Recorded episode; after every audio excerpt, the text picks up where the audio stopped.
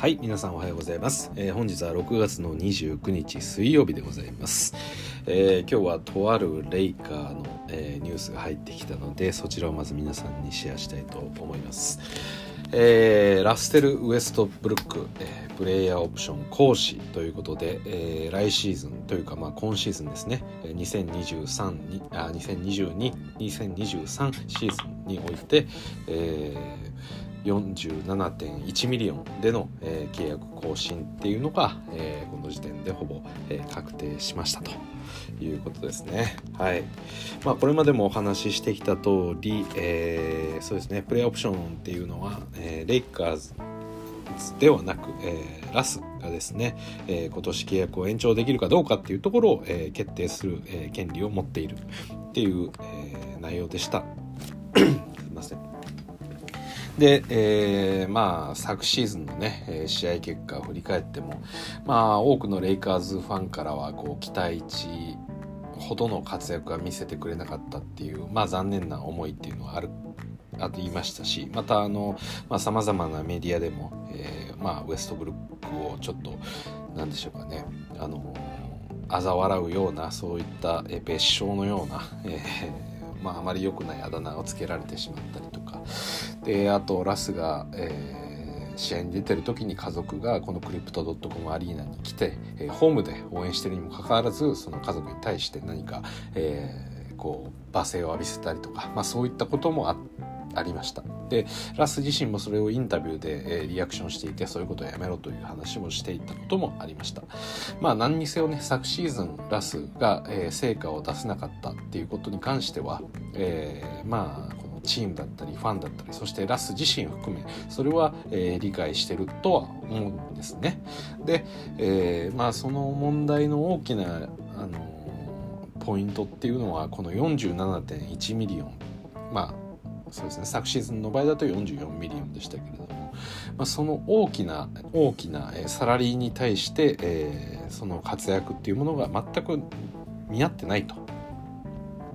で、えーまあ、本来レイカーズは、まあ、ディフェンスが硬かったチームなのでそういったディフェンシブなプレイヤーたちにもサラリーを割きたかったわけではありますけれども、まあ、あのラスを選択するということを、えー、GM としては判断して、えー、入ってきたと。で昨シーズンに関してはやっぱりあの、まあ、それはラスのせいとかっていうよりかは、まあ、GM がそういうふうな、えーまあ、ハイアリングをしたんですからもうそれは仕方ないということで頑張ってもらったんですけれどもまあそのシーズンを踏まえてね、えーまあ、かなりネガティブな意見も飛び交ってる中、まあ、ラスなんならこうラス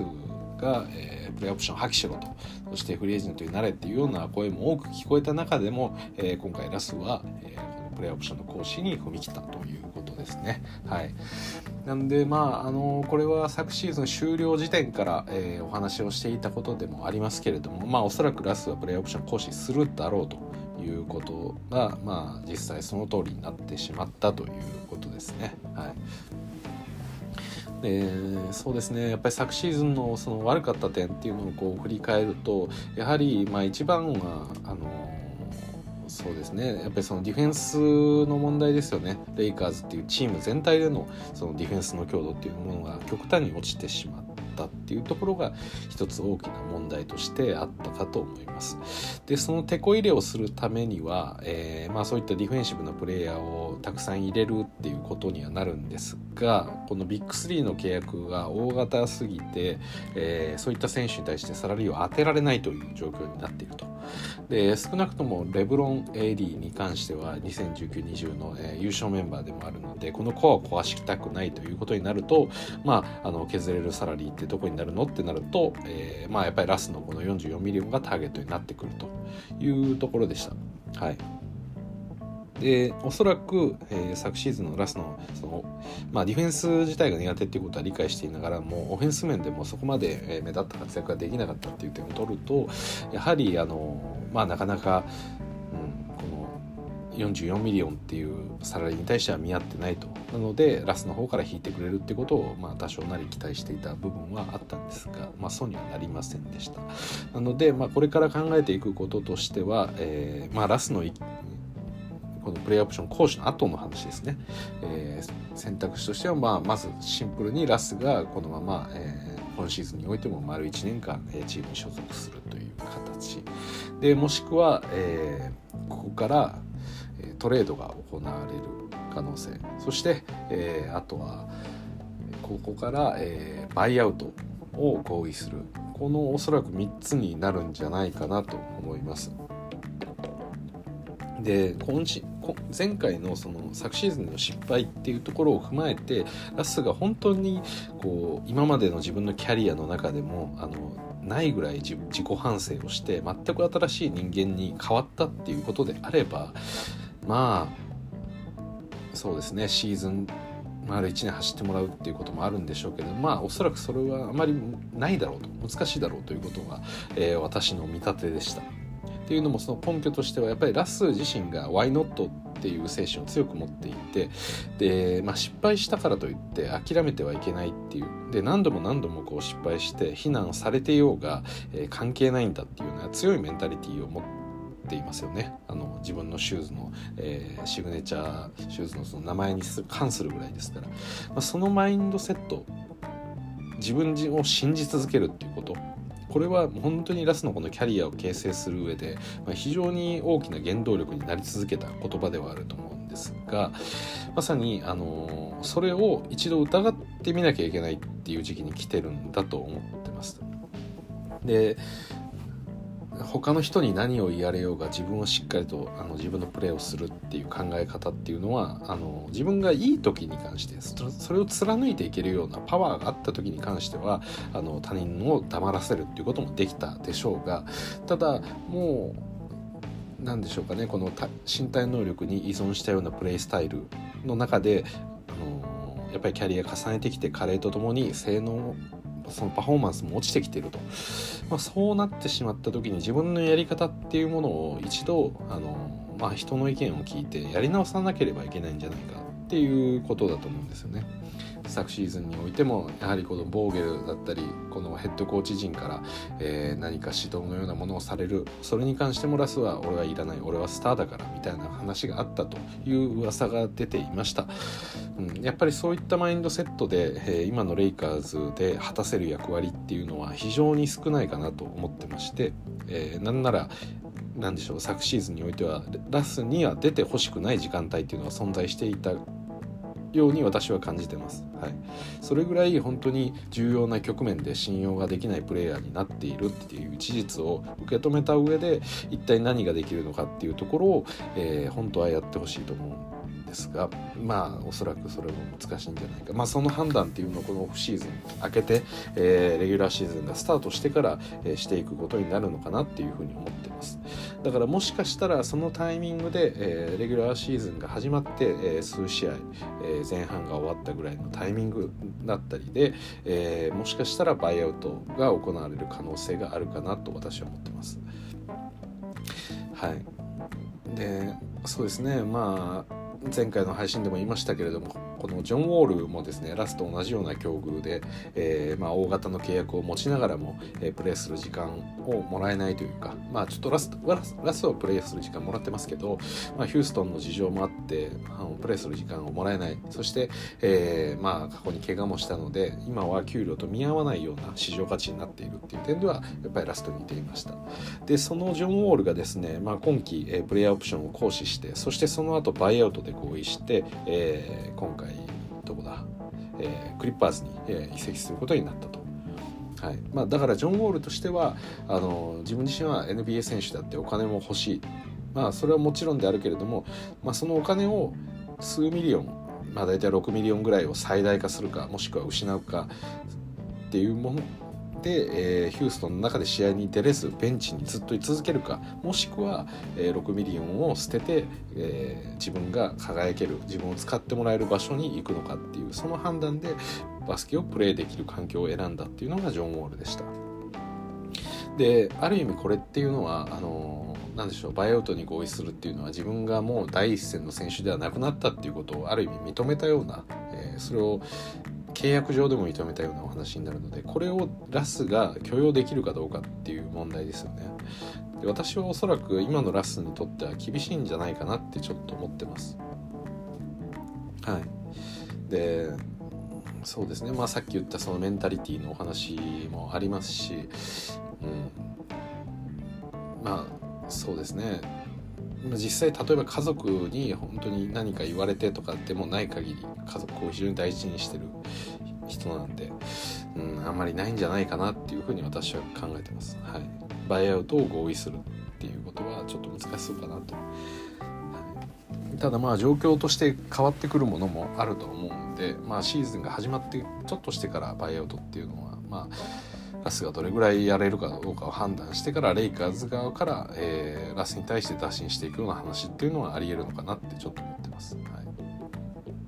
い、で、えー、トレードに関してなんですけれどもまあ何度も言いますけれども、まあ、ラスはやっぱりこの今の、えー、サラリーに対してプレーが、えー実際の選手としての市場価値っていうのがマッチしていないと思ってます。で実際の金額っていうのはまあ何とも言えませんけれども私個人で見るとまあ10ミリオンの前後ぐらいにいるんじゃないかなって思ってます。結構辛い見方をしてます、はい、スタッツ上で見るとね、あのー、まあ、アシストだったりリバウンドだったり、まあ、非常に多くて、まあ、いいプレイヤーのようには映るんですけれどもやっぱりね、あのー、ここぞというところでミスをやらかしてしまうだったりですとか、まあ、本当にそのバスケットの勝敗に関わる重要な局面で起こすミスっていうのがやっぱり私は一番許容できないポイントになってます。で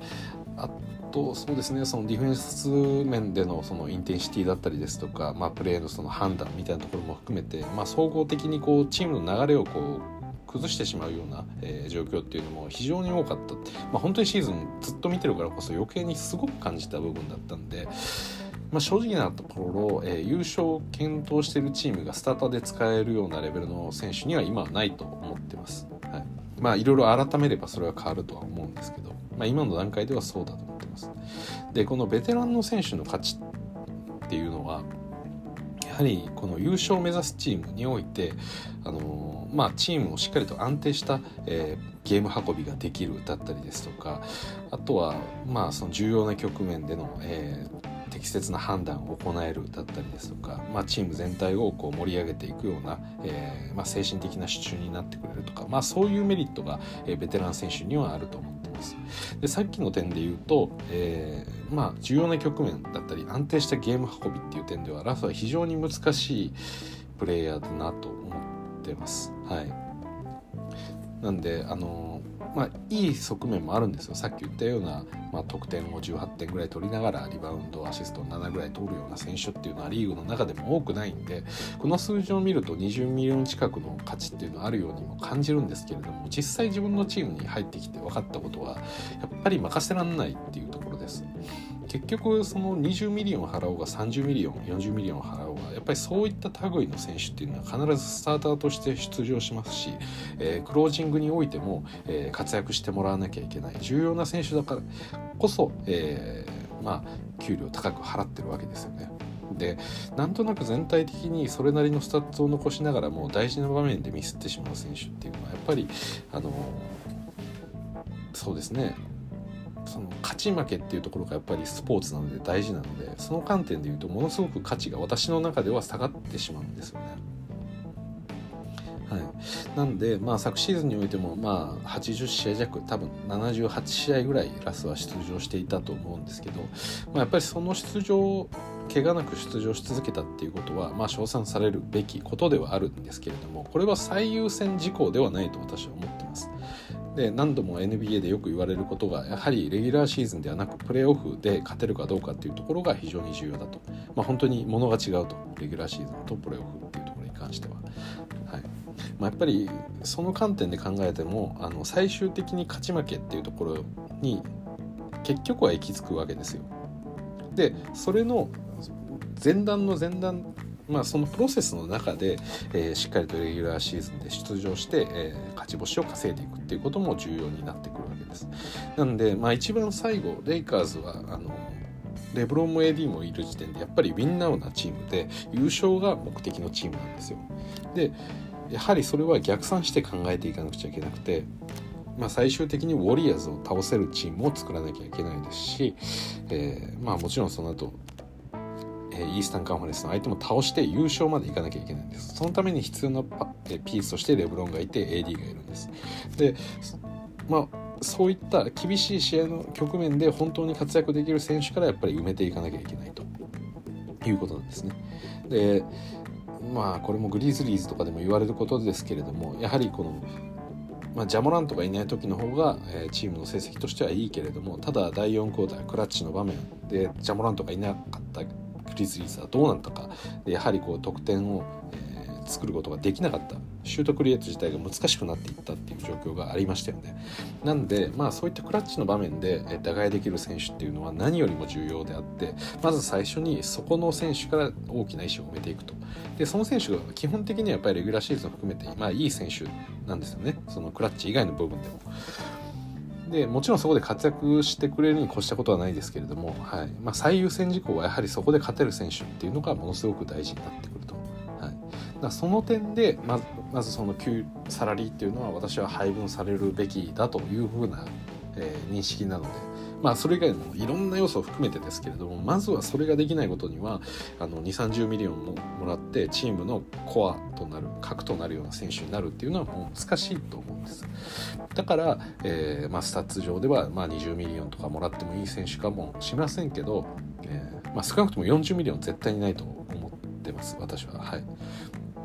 で、えー、まあ正直、まあ、10ミリオン十数ミリオンぐらいで、えー、今今取れるのがラスの本当に市場価値じゃないかなっていう気がしてます、はい、そうですね。年齢的な問題もあってポテンシャルもないんで完全にピークが過ぎた選手ですしでプレースタイル的にもかなりその身体能力依存が多いのでその翌シーズン毎年進むたびに明らかに、えー、得点力だったりリバウンド力っていうのが落ちていくっていうことはもう見えてるんでやっぱりそこに対して、えー、まあ、20ミリオン近くそして複数年とかベットできるチームっていうのはまずないと思います。はい、ということであのまあ先ほどのそのトレードの可能性っていう話に戻るんですがであればトレードをできるのはそういった何でしょうラスが欲しいからトレードを起こすっていうよりかはあくまでこのラスが持ってる47ミリオンっていうキャップスペースをそれを一旦引き受けて翌年にその分のキャップスペースを空けるための動きですもんねだからサラリーダンプのために使われるっていう可能性ならあり得るかなというふうに思ってます。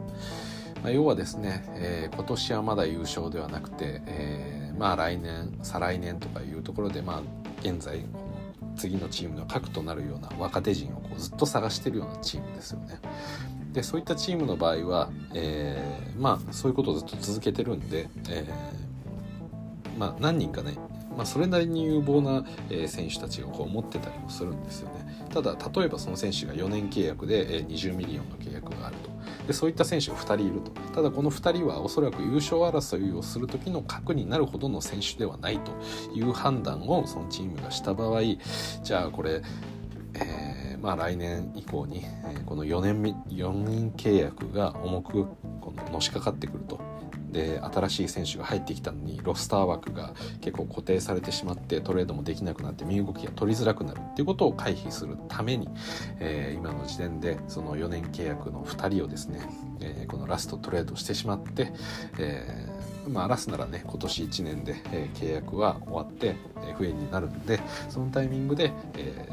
まあ47ミリオンのキャップスペースを空けるっていうようなことを検討してるチーム、まあ、ここであればトレードが成立する可能性はあるかなと思ってます。ただですねあの先ほどもちょっと言ったそのジョン・ウォールの話があって、えー、ジョン・ウォール自体も、まあ、ロケッツとしては絶対にトレードしたかったはずなんですよね。やはりあのもともと支払っていた40数ミリオンを、えー、バイアウトすることになったとしても結局今年1年に関してはロケッツがそのサラリーキャップサラリーを、えー、持たなきゃいけないので、まあ、バイアウトで6ミリオン程度消化したとしても、まあ、30ミリオン以上は残ってるそれを今年1年、えー、持たなきゃいけないっていうことですよね。で逆にじゃあロケッツが得たものは何かというと何の選手も得てないですよね。やっぱりその観点で見るとどうしトレードで何かを得た方が、えー、ロケッツとしては絶対ありがたかったただもうバイアウトするしかなかったそれはなぜかっていうとそういった、えーさっき言ったようなサラリーダンプをしたいこの40数ミリを使ってやりたいっていうチームが周りにあまりなかったんじゃないかなというふうに私は思ってます。はい、まあこのウォールに対してねずっとベンチに置いておくようなことをやっていたロケッツなんで、まあ、ウォールの希望に合わせて、えー、このサラリーを、えー、圧縮する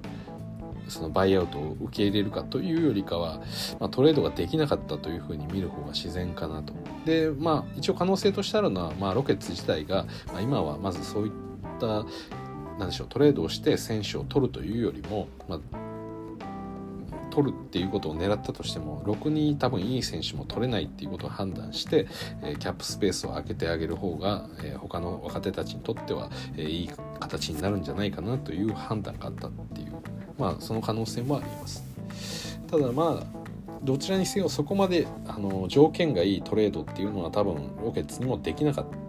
っていう背景もあって今回のバイアウトにつながってると思うんで、まあ、今回ラスもね、まあ、くしくもこのジョン・ウォールと同じく、えー、大型契約を持っていてそして今年が、えーまあ、プレイヤーオプション行使でそして再試契約としては最終年になるっていう全く同じステータスなので、まあ、そのジョン・ウォールができなかったんであればラスに関してもちょっと難しいかもしれないなっていうふうに今思ってます。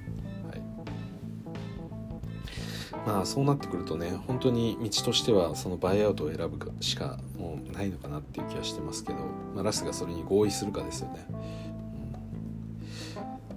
うん、まあ例えば OKC とかって今あのまあもともとラスのことを愛してる、え、ファン層もやっぱり多いですしで今いい若手がいっぱい入ってますよねジョシュ・ギディだったりまあホルムグレンも今年入りましたしえー、と誰だ？シェイもいますね。はいまあ、そういった中でちょっとラスの出しろがどれぐらいあるかっていうのは分かりませんけど、まあ、こうチームをまとめていくそれこそウィザーズの中で発揮したラスのリーダーシップみたいなものを、まあ、OKC の中で見せたりしてもいいんじゃないかなっていうふうに思いますけど、まあ、OKC が取るかどうかは分からないです。はいまあ、だからそれで OKC からそういうオファーがあってラスももうちょっと愛される環境でバスケットがしたいっていう、まあ、そういう思いが高まってきた場合、えー、そのバイアウトっていうのをラスが受ける、えー、可能性はあるかなと思います。はい、まあでも多分圧縮しても、まあ、ジョン・ウォルと同じく67 million ぐらいになるのでどっちにしろラスレイカーズとしてはまあ cap space の余裕は67 million ぐらいしか出せないまあ言っても10 million ですよね。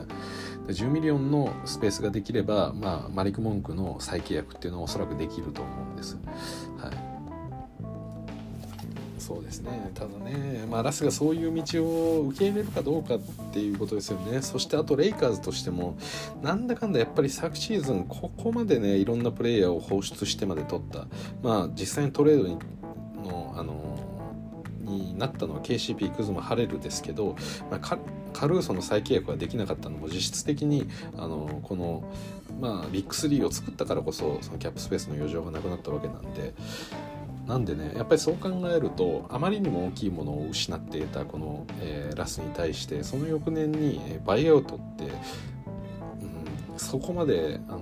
前回は失敗だったそして新しく進んでいこうっていう舵切りをできるかどうかっていうのも、まあ、そのレイカーズ側に対してはもう私は、まあ、まだちょっと難しい部分があるかなとはちょっと思ってます。はいまあ、ただシナリオとしては、まあ、ありえるかなと。シーズン始まって多少見てで、まあ、試合に出場できない日々が例えばラスに続いた場合じゃあそれならもうどっか他のチームに行ってやろうっていう気持ちが本当に強くなる可能性はあります。ただまあね、まあ、レイカーズそうですね。としてベストなのはやっぱりラス自身がその給料に見合ったような活躍をしてくれるっていうことが一番丸く収まりはするんですけど、うん、まあそれをちょっと試合開けてみてから、えー、っていう感じですかね。はい。という感じです。なんでまあちょっと引き続きねあのー、まあ、バイアウトの方は、えー、まあ、追ってはいきますけれどもまあなかなか難しいんじゃないかなって今の時点ではちょっと思ってますはいそしてですね、えー、あとは他のニュースに関してもちょっとお話をしましょうか。えー、レイカーズ関連ということで、えー、サマーリーグのロスターが決まりましたね。はい。えー、っと、読み上げていきましょうか。1、2、4、6、7、7と6の13人ですね。ロスター枠が決まりました。えー、ラスベガスで今回今回というか、ま前回もそうですけど、えー、開催されます、えー、7月7日からなんで日本時間では7月の8日からになりますねでえー、っとその13名を読み上げていきたいと思いますまずパリスバス、えー、フォワードのポジションですね、えー、彼は、以前サウスベイにいましたね、はい、レイカーズの2軍 G リーグチームですね。サウスベイから、えー、今回サマーリーグに参加すると。そしてビット・ブラウン彼はリアル・ベティスって書いてます。そういうチームにいたんですかね、はい、あレアルか。わかんないです。適当なこと言うのやめます。はい、一応読むだけ読みますけど。そして、えー、今年35位でドラフトを示したマックス・クリスティ、まあ、彼はミシガン大出身ですと。そして RJ コール、えー、ガードポジション、えー、ユコンから、えー、ですね、ユーコンから来ました。そして J ハフセンターです。えー、サウスベイに所属しております、えー、メイソン・ジョーンズ、えー、一応レイカーズの 2way 契約。そしてマック・マクラング、えー、彼も 2way 契約。そしてジェボンテ・マッコイ、えー、ボストン大からですね。ガードポジションのプレイヤーです。そしてシェリーフ・オニール、えー、シャックの息子ですね、えー、彼はフォワードでルイジアナ大出身です。そして、えー、ネイト・ピエレ・ルイス、えー、彼もガードポジションで、えー、サウスベイ所属の選手です。そしてスコッティ・ピッペン・ジュニア。彼もガードで、えー、バンダービルト所属ですと。そして、えー、コール・スワイダー、えー、フォワードで、えー、どこですかね、はい。ちょっと待ってください。えー、っと。あシラキュース大ですね。はい。そして、えー、最後フィビアン・ホワイト・ジュニアフォワードポジションで、えー、ヒューストンの、えー、大学ですかね。はい。そこから、まあ、やってくると。形になります。はい。まあ見た感じねセンタープレイヤーが1人しかいなくてそれが、えー、ハフっていうことですね。まあレイカーズとしてはねまあ今季というかまあロスターどう変えるか知りませんけどとりあえず今のロスターというか AD レブロン、えー、ラスそして残り、えー、THT だったり、えー、オースティン・リーブスそしてマリク・モンク、えー、ケンドリック・ナーまあこの辺りの選手をしたいと考えるならばやはりこのウィングのプレイヤーの不足ですね。はい。まあ、オフェンスもできてディフェンスもできるようなウイングプレイヤーですね、まあ、3&D みたいなプレイヤーでもいいかなと思います、まあ、そういった選手っていうのが必要ですと、まあ、ちょっと大きめの方がありがたいって感じですね。そしてあと、えー、バックアップセンターの問題ですね、今の時点では、え、AD に対しておそらく、え、ゲイブリエルが務めることにはなりますがやはりこのサイズの問題とかもあるんで、まあ、もう一人本当はバックアップセンターいた方がいいなと思ってます。まあ、この辺りが多分今のレイカーズの今後そのディフェンスを、え、強化していくっていう上ではまずは最優先事項として、え、取らなきゃいけない。まあ、ウィングですね。2way のウィング。ここですね。はい。これを取るために、えー考えていかなきゃいけなくて、えー、おそらくフリーエージェントからそれを狙っていく形になると思います。でもう本当にねこれ辛いんですよね。あのフリーエージェントで、えー、2way の、えー、ウィング 3&D のようなプレイヤーっていうのを探せってもうこれ多分無理なんですよね。もう無理なことをしようとしてるんですよね。はい。あの 3&D こういった 2way のウィングプレイヤーって基本的に NBA の中でも市場価値高いですしどこのチームでも欲しがるタイプのプレイヤーなんですよね。まあ1人いりゃ助かるっていう感じのプレイヤーなんでだそれをね FA 市場でいいやつが転がってることってまあないと思うんですよね。正直、ね、ある意味一番こう探しにくいプレイヤーっていうのとも言えるかなと思ってます。でこういうのを聞くとね私すごい昔のことを思い出すんですけどあの昔ね自転車をこう始めるぞって思った時あったんですよね。でやはりあの車道を走りますしそれなりの速度を出しますし、えー、結構命の危険にも関わる話なんで、まあ、たかが自転車とは言わずに、えー、しっかりと、まあ、自分の命を預ける気持ちで、えー、ちゃんとした一流のメーカーから、え、信頼できる、え、自転車を買おうと思って、えーまあ、今回お金も多少払うかっていうことを覚悟したんですね。でその時に私が用意した予算が5万円だったんです。でこれあの自転車好きな方ならもうやってる方とかご存知ですけれども5万円でちゃそういう一流のスポーツサイクルメーカーからスポーツサイクルなんて買えないんですよね、まあ、今だと少なくとも多分10万円弱ぐらいからスタートにはなっているんですね。なんであの全く箸にも棒にもかからないような金額しか用意できなかったというかまあいけるだろうと思って5万円とかって用意したんですけどでも全然ダメだったと。でも最初はいや自転車に対して5万払うって皆さんの感覚としてすごく高いですよね。だから私もそれと同じでいやちょっといろいろまあ一流メーカーなんか安いエントリーモデルとかあるだろうとか思っていろいろ見たんですよね。はい、でその中でも例えば、えー、そうですね。ジャイアントって呼ばれるような、まあ、台湾製の自転車のメーカーがあったりとか、まあ、そこは比較的安いぞなんていう話も聞いていたんで、まあ、やっぱり本場であるそのなんでしょう欧州の、えー、古くからあるサイクルメーカーよりかは、まあ、そういう第三国的なところで、えー、コスパよく作ってそれなりに、えーまあ、スポーツサイクルの業界でも利用実績だったりもあるようなものを選ぼうと思ってジャイアントとか見に行ったんですけど全然ダメ買えないんですよねそれでも。でいくつかさらにいろんなメーカーを見ても買えなくてで結局買えるものってなんかよくわからないネットで買ってなんか組み立てるみたいなでどれぐらいなんかちゃんとしてんのかみたいなちょっと怪しい自転車中華製自転車みたいなやつしかもう買えないんですよね5万円だと。でもずっと探し続けたんですよね私。でもそれ本当に嫌気がさしてきたんですよ。いろんな自転車屋に回ってまずはその直営メーカーの何軒か回って「いやでもやっぱり5万で買えるもんないですよねそうですよねすいません」みたいな感じで言いながらぐるぐる回って結局買えなくて「だよね」とか思いながら途中からもう疲弊しきっていたんですけれども、まあ、そういった直営店ではなくていくつかこう揃えてるような、えー、ところに行ってなんか安く買えないですかねとかいう話をしてもいやもうこれ、まあ、そうなるとこういうモデルになりますねとかなんかもうそういうちゃんとしたスポーツサイクルのメーカーとかではなくなってくるんですよねどうしても。まあ、結果的にね私はあのそれでもう少しお金を追加して、えー、まあ、エントリーモデルを、購入することにはしたんですけれども、まあ、本当にね今それをなんかやってる気持ちなんですよね。もう買えないっつってんだろうっていう。買えないのにずっと探し続けててめちゃくちゃ疲れてくるみたいな。もう嫌気がさしてくるんですよね、はい、っていう感じですかね。まあなんか似たような こんなしょうもない例えしてあれなんですけどまた思い出すのがあの昔ですねこのブランドの財布みたいなのもちょっと持ちたいなみたいなことを思ってた時期もあってでやっぱり憧れるじゃないですか若い頃ってね。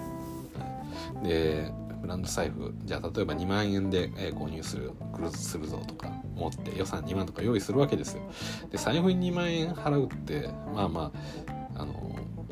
高いっちゃ高いじゃないですか。でも、まあ、2万めちゃくちゃ頑張って3万ぐらいは払おうかなってこう決めてまあせっかくだしいい財布買うかとか思って。で財布といえばどこだろうみたいな。とりあえずビトンでも行くかみたいな。でルイ・ヴィトンとか行くわけですよね。でじゃあビトンで、えー、ちょっと財布見ようかなってチラチラ値札をこっそり見てたらえー、これ7万8万すんのみたいな。でそこからですねいろいろと店員さんに話を聞いてすいません今ちょっと予算まあまあちょっと安めで行きたいんですけどみたいな。まあちょっと安すぎると思ってあの恥ずかしくてなんか言い出せなかったんですけど。まあそうこうも言ってられなくてまあ3万ぐらいかなとかちょっと思ってるんですけど。と、まあ、私的にはもう本当は2万で抑えたいんですけど無理して3万って言ってるんですよね、まあ、それでも店員さんは「ああそうですかそうなりますとあのえ、まあ、うちだとちょっとご用意がないですね」みたいな。用意がない。いくらぐらいから？大体6万5千円ぐらいからですね。とかって。ええー、みたいな。でじゃあ6万5千円でちょっと財布にしてもらっていいですか？って言った。ら出してもらったら本当にちっちゃいなんかもうファスナーついてるだけみたいな。これどこに6万かかってんだよ？みたいな。まあそれはブランドなんで仕方ないんですけど。まあ本当に、まあ、その6万払おうが何て言うんでしょう。ちっちゃいやつしか買えないんですよね。そのブランドの名前だけで。で結局ハイブランドはもういいやと。思、まあ、いくつかこうビトン行ってみたり、えー、グッチ行ってみたりとかなんかそんなことするんですけど、まあ、どこ行こうが絶対買えないんでで結局そうとぼとぼ歩きながらもういいよじゃあ日本のどっかメーカーで買おうかとか言ってで適当になんかこうあの百貨店に入ったりパルコに入ったりとかなんかそういうことをしてなんか国産のメーカーなら安いだろうと思って見たりしてもえー、それでもこんなすんのみたいな。で例えばポール・スミスとかまあいろいろとあのなんでしょうよく出してますよね。で私なんかポール・スミスとかに対してはあのちょっと何ランクか落ちるメーカーっていうイメージがあってなんか財布とかもそんな高そうに見えないしちょっと派手すぎるなって思ってたんでいやちょっとなんかあの頑張っちゃってる感あるよねみたいな なんか変なことを考えてたんですけどその当時。でそのその思ってたポール・スミスですらあの普通に23万とかするんでそれでもうなんか心折れたんですよね。いや3万なんかしか買えないんだよ。やっぱり。やっぱりダメなんだよって。でもそれをやるのも言ってこの何でしょう1週間2週間の話じゃなくてこうネットでこう検索してたまに時間が空いたらそうやって、え、見に行ったり見に行ったりずっとしててそれだったんで、え、結局金がないと何もできないんだよっていうことをこう非常に実感してでもともと買えもしないものを自分がお金を払いたくもないのにいいものばかり欲しがるっていう行為自体がそもそも誤りだったというようなお話ですね。やっぱりいいものにはそれなりの値段がつきますし掘り出し元なんていうのは、まあ、特にこのインターネット情報化社会においてはほとんどなくなってきてます。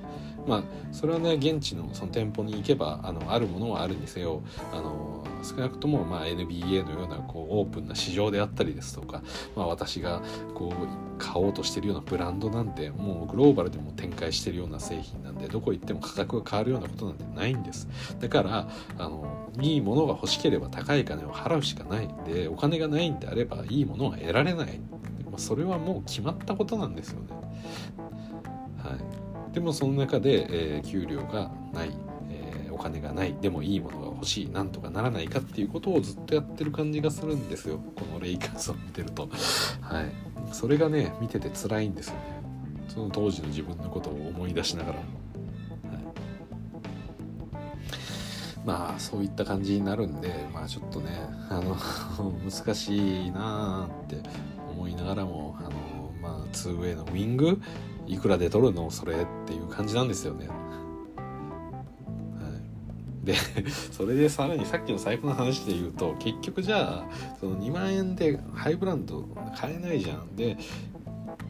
この何ですかねポール・スミスみたいにちょっとブランド落としてもそれでも買えねえのかよっていう。じゃあそれだったらなんか見見栄も張りたいですしあのそのあれですねその中古品を買いあさろうと。このすっごく傷んだヴィトンの財布だったりとか、まあ、そういう古着屋みたいなところに置いてある、まあ、ブランド品の中古ですよね。それを見たりとかあのするわけですよね。ヤフオクを見たりとか。でそれで、まあ、私は結局あのバカバカしくなってきて買うのはやめたんですけどそれであのものすごく値下がりしてるものをやっぱり選ぶ人もやっぱりいますよね。で大抵こういったブランドの財布とかって、えー、まあ中古でもそこまで大きく値下がりって今ってしないんですよね綺麗だったら。やっぱりそれぐらいニーズもありますしまあそうですねまあ、ちょっと話はずれますけど例えばロレックスとかになってくると中古市場の方が、えー、値段が上がってたりするぐらいなんで、まあ、本当に何でしょういいものっていうのは中古であろうが、えー、年を重ねていようがやっぱり値段が高いんですよ。で中古市場で売っている安いものっていうのはもう物がめちゃくちゃ悪くなってるとかダサくなってる。その市場価値が低いものなんですよね。はい、みんなが欲しがらないものなんですよね。安いもの。当たり前のことなんですけど。まあでもワンチャンすごくいいものがめちゃくちゃ安く売られてるんじゃないかっていうことをなんか期待してしまうこのせこさ、うん、それになんか嫌気がさしたんですよね自分に。ないんですよそんなものは。中古市場においてもそんなものはないんですよ。いいものはやっぱりそれなりの値段がするんですよ。もちろん新品に比べれば安くはなりますけどそれでも高いんですよ。自転車の市場だって本当にそうなんですよ。中古市場に行ったからってじゃあ10万の自転車が2万で売ってるかって言ったら全然そんなことないんですよ。まあ半値もしくはそれ以上ですよね。うん。っていうことなんですよ。中古市場でもいいもの価値があるものに対しては適切な値段がやっぱつくんで高くなるんです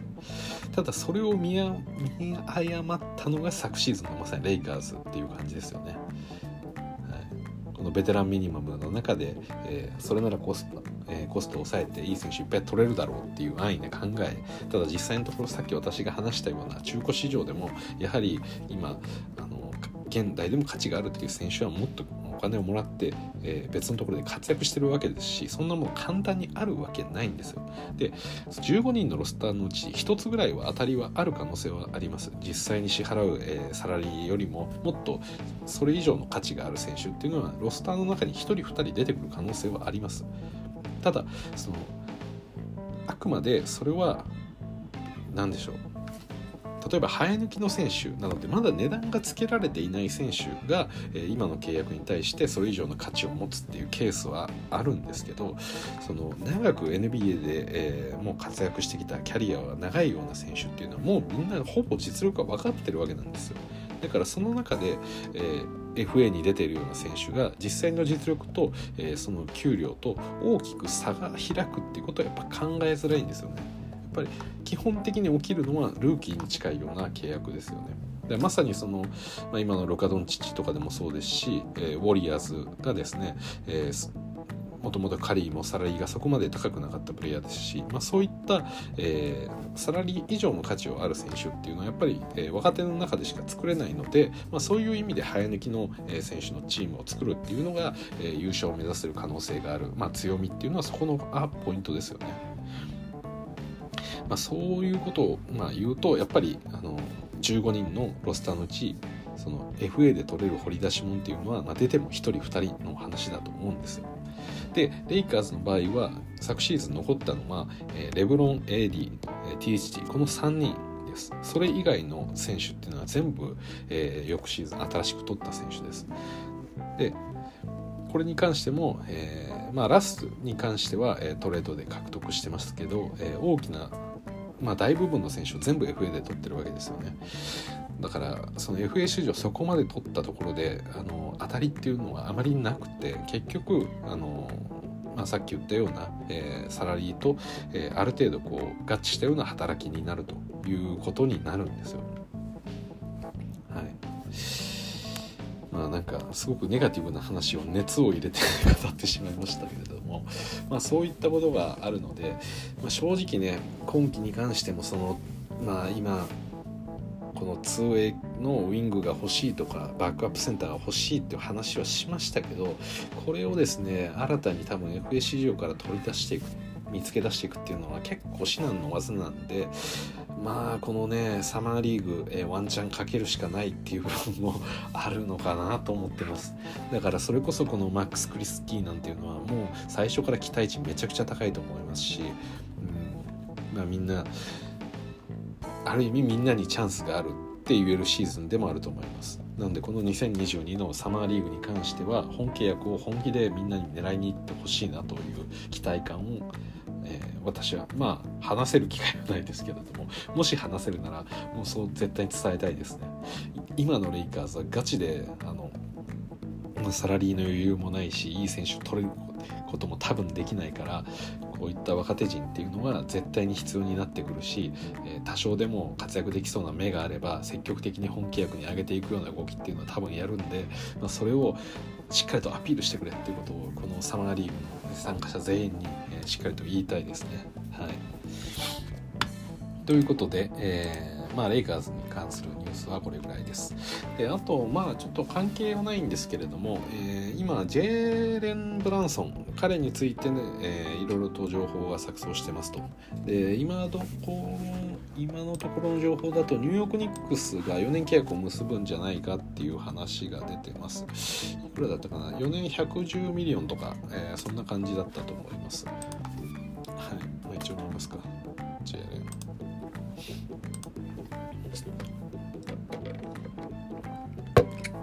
そうですね4年110 million なんで、えー、いくらですか？まあ単年で22 million 23 million まあそれぐらいですねはい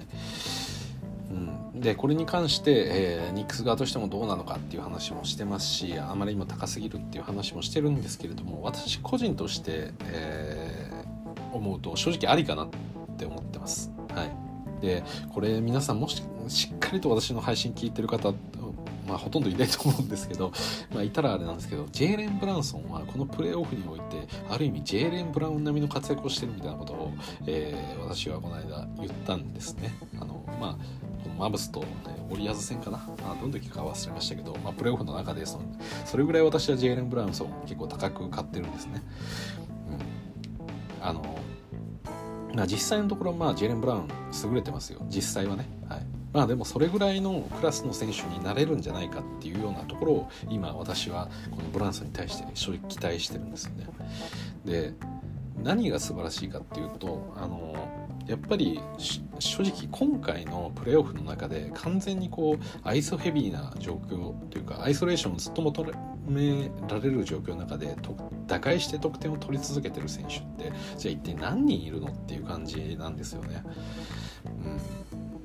うん、ほとんどの選手があのそういったことってやっぱりできないわけじゃないですか。現代この NBA の中でいろんなこう対策もされつつそしてまあルカ・ドンチッチっていうまあ希代のプレイヤーがいるにしてもですよでもブランソンブランソンでね自分だけでその何でしょうセカンドラインナップを受け持つような時間もタイムあるんでまあそうですねまあ、ファーストオプションとは言わなくてもセカンドオプションの中ではちょっと私は秀でた才能をすごく感じてるんですよね。本当にこうプレーに安定感があってめちゃくちゃ厳しいタフショットをジェイレン・ブラウンソンって当たり前のように決めてるんですよね。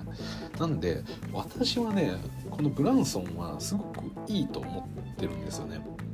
だから何でしょうそのいわゆるスコアラータイプのプレイヤー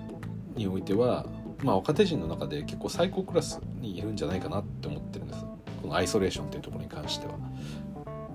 それこそ多分テイタムとかジェイレン・ブラウンよりも本当にアイソレーションだけで区切ったら私点数安定して点数取れるんじゃないかなって正直思ってます。はい、多分これめちゃくちゃ課題評価だとみんな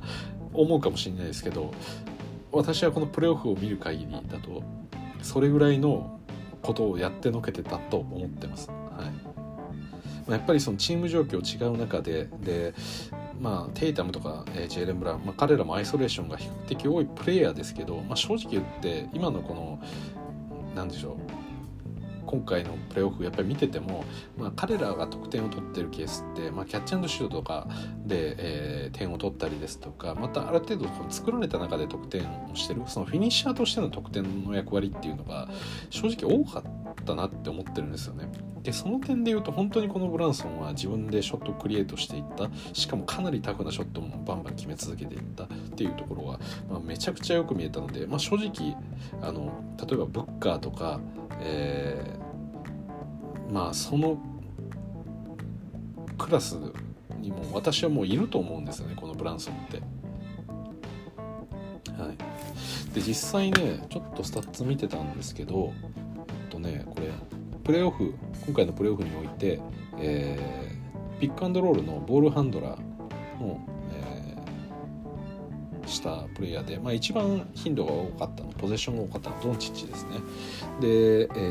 ーまあ、プレーの中で35.6%が、えー、ピックアンドロールのハンドラーをこなしているという形なんですけれどもこれで、えー、期待値が1.12あると。ドンチッチね、はい、これ本当すごいですよね。めちゃくちゃすごいと思いますし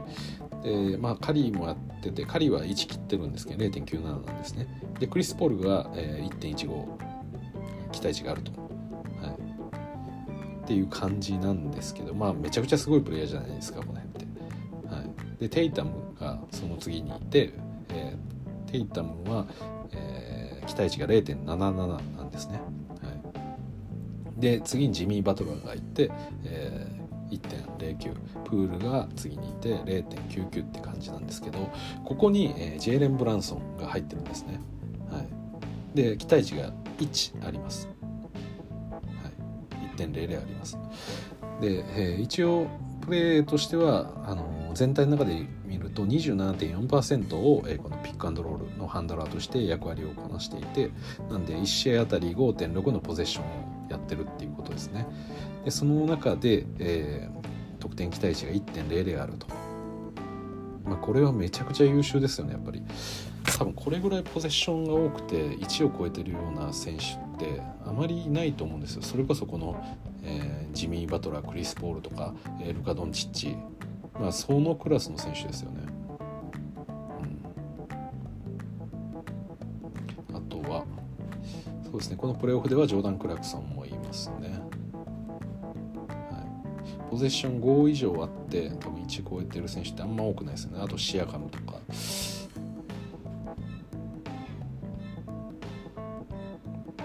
ですね。はい。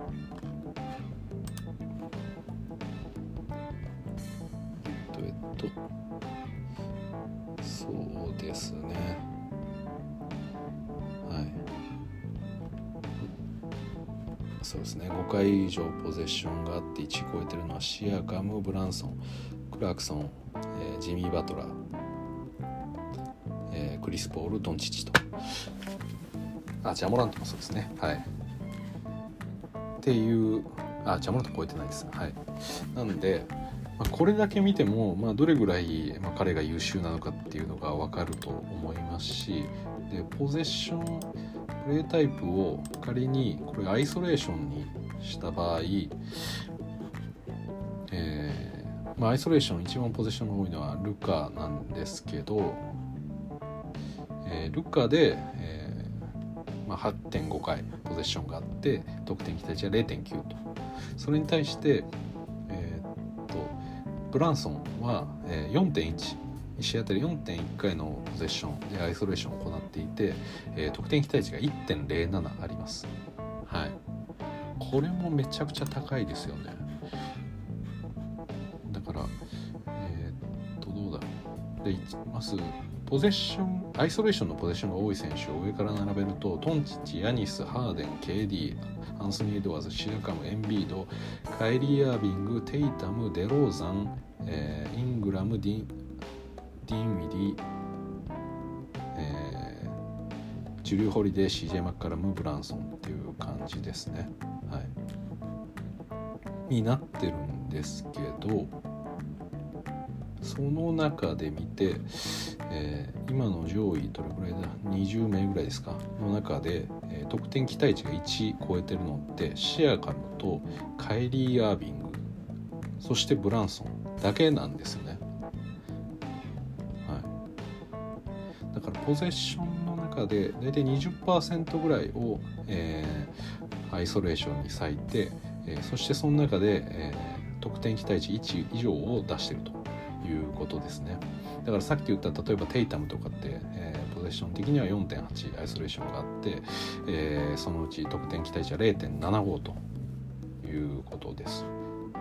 やっぱりそれと比較すると、えー、効率の良さっていうのは、まあ、見えるのかなと思います。なんでねこの、まあ、テイタムだったりジェイレン・ブラウンっていう選手が、えー、まあ本当にこのマックス級の選手であるってことは揺らぎないと思うんです。でさっき言ったようなシアカムだってもらってますし、えカイリー・アービングとかもそうですよね、まあ、そういったプレイヤーと同じようなところに今いるジェイレン・ブランソン、まあ、彼に対して、えーまあ、年間20 million で4年契約を上げるっていうことはそこまで私は間違ってないんじゃないかなって正直思うんですね。で、まあ、シアカムとかも得点期待値1.0超えてますけど私やっぱその試合見てたよちょっとブランソンのうまさは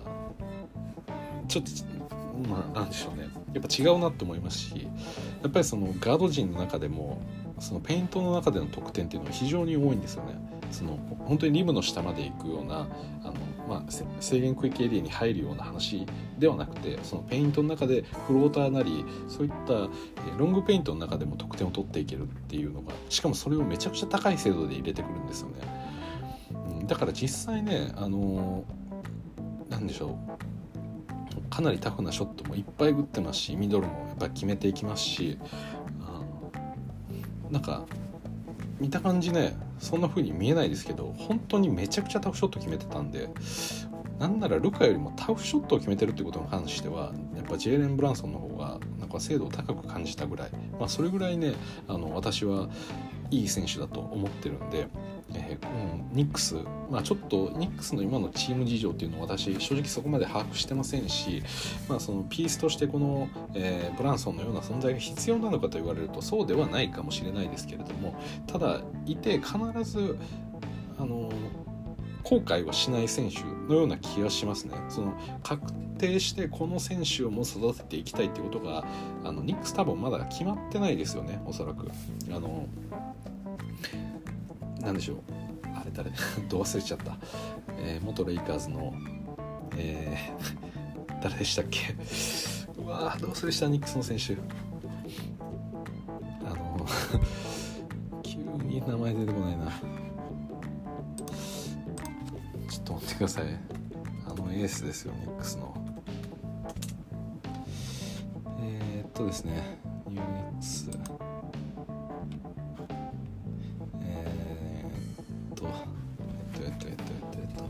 あジュリアス・ランドルだ。そうだ。だって今オビトッピン、えー、マクブライドノエルローズクイックリーグライムスバレットボーニーハントバークスキャムレディッシュ、えー、ミチェル・ロビンソンランドルジェリコ・シムズライアン・アーチティアコのタージ・ギブソン。いやこれまだ定まってないですよね。これって多分私であれば本当にあの取る価値あると思うんですよ。多分ねランソンって今いくつだ？ジェーレン・ブランソン。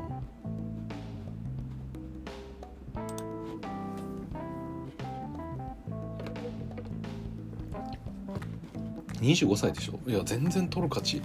あると思いますよ私。いやうんだから私はね本当にまあ今この正直ニックスにいるチー選手の中で多分一番いい選手に入った瞬間になれるのかなっていうふうには思っていて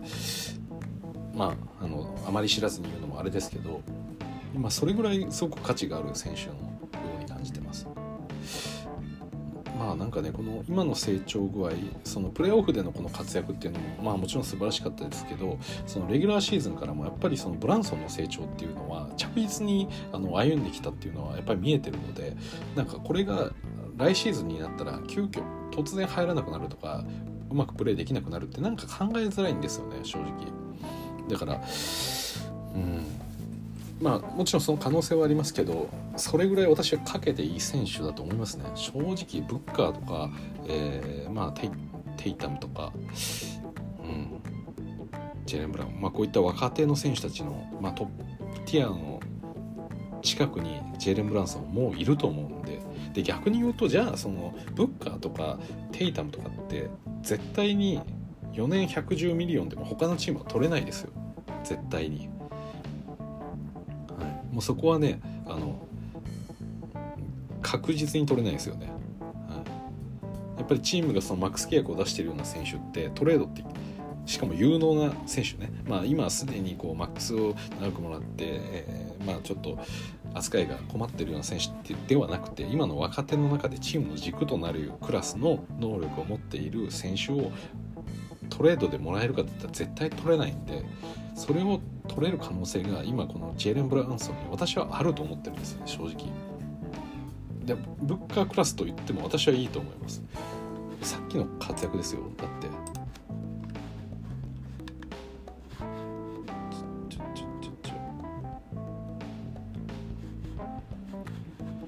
ってピックアンドロールハンドラーで期待値1.0以上出しててしかもポゼッションもかなり多いんですよ。見ましょうか、まあ、上から順で見るとクリス・ポールザック・ラビンデビン・ブッカー。だからブッカーとかでピカンドロールハンドラーとしては7回や7ポゼッションやってて期待値が0.9ですよ。ブランソンは5.6回と少ないんですけれども期待値1あるんですよ。くないですか？これは。25歳ですよ。ピックアンドロールのハンドラーやっても期待値が1以上あってそして、えー、まあアイソレーションもできると。多分アイソレーションとかで言うとブッカよりももしかしたら数字がいい可能性もあります。さっきね全然ポゼッション出てこなかったんで。ブッカ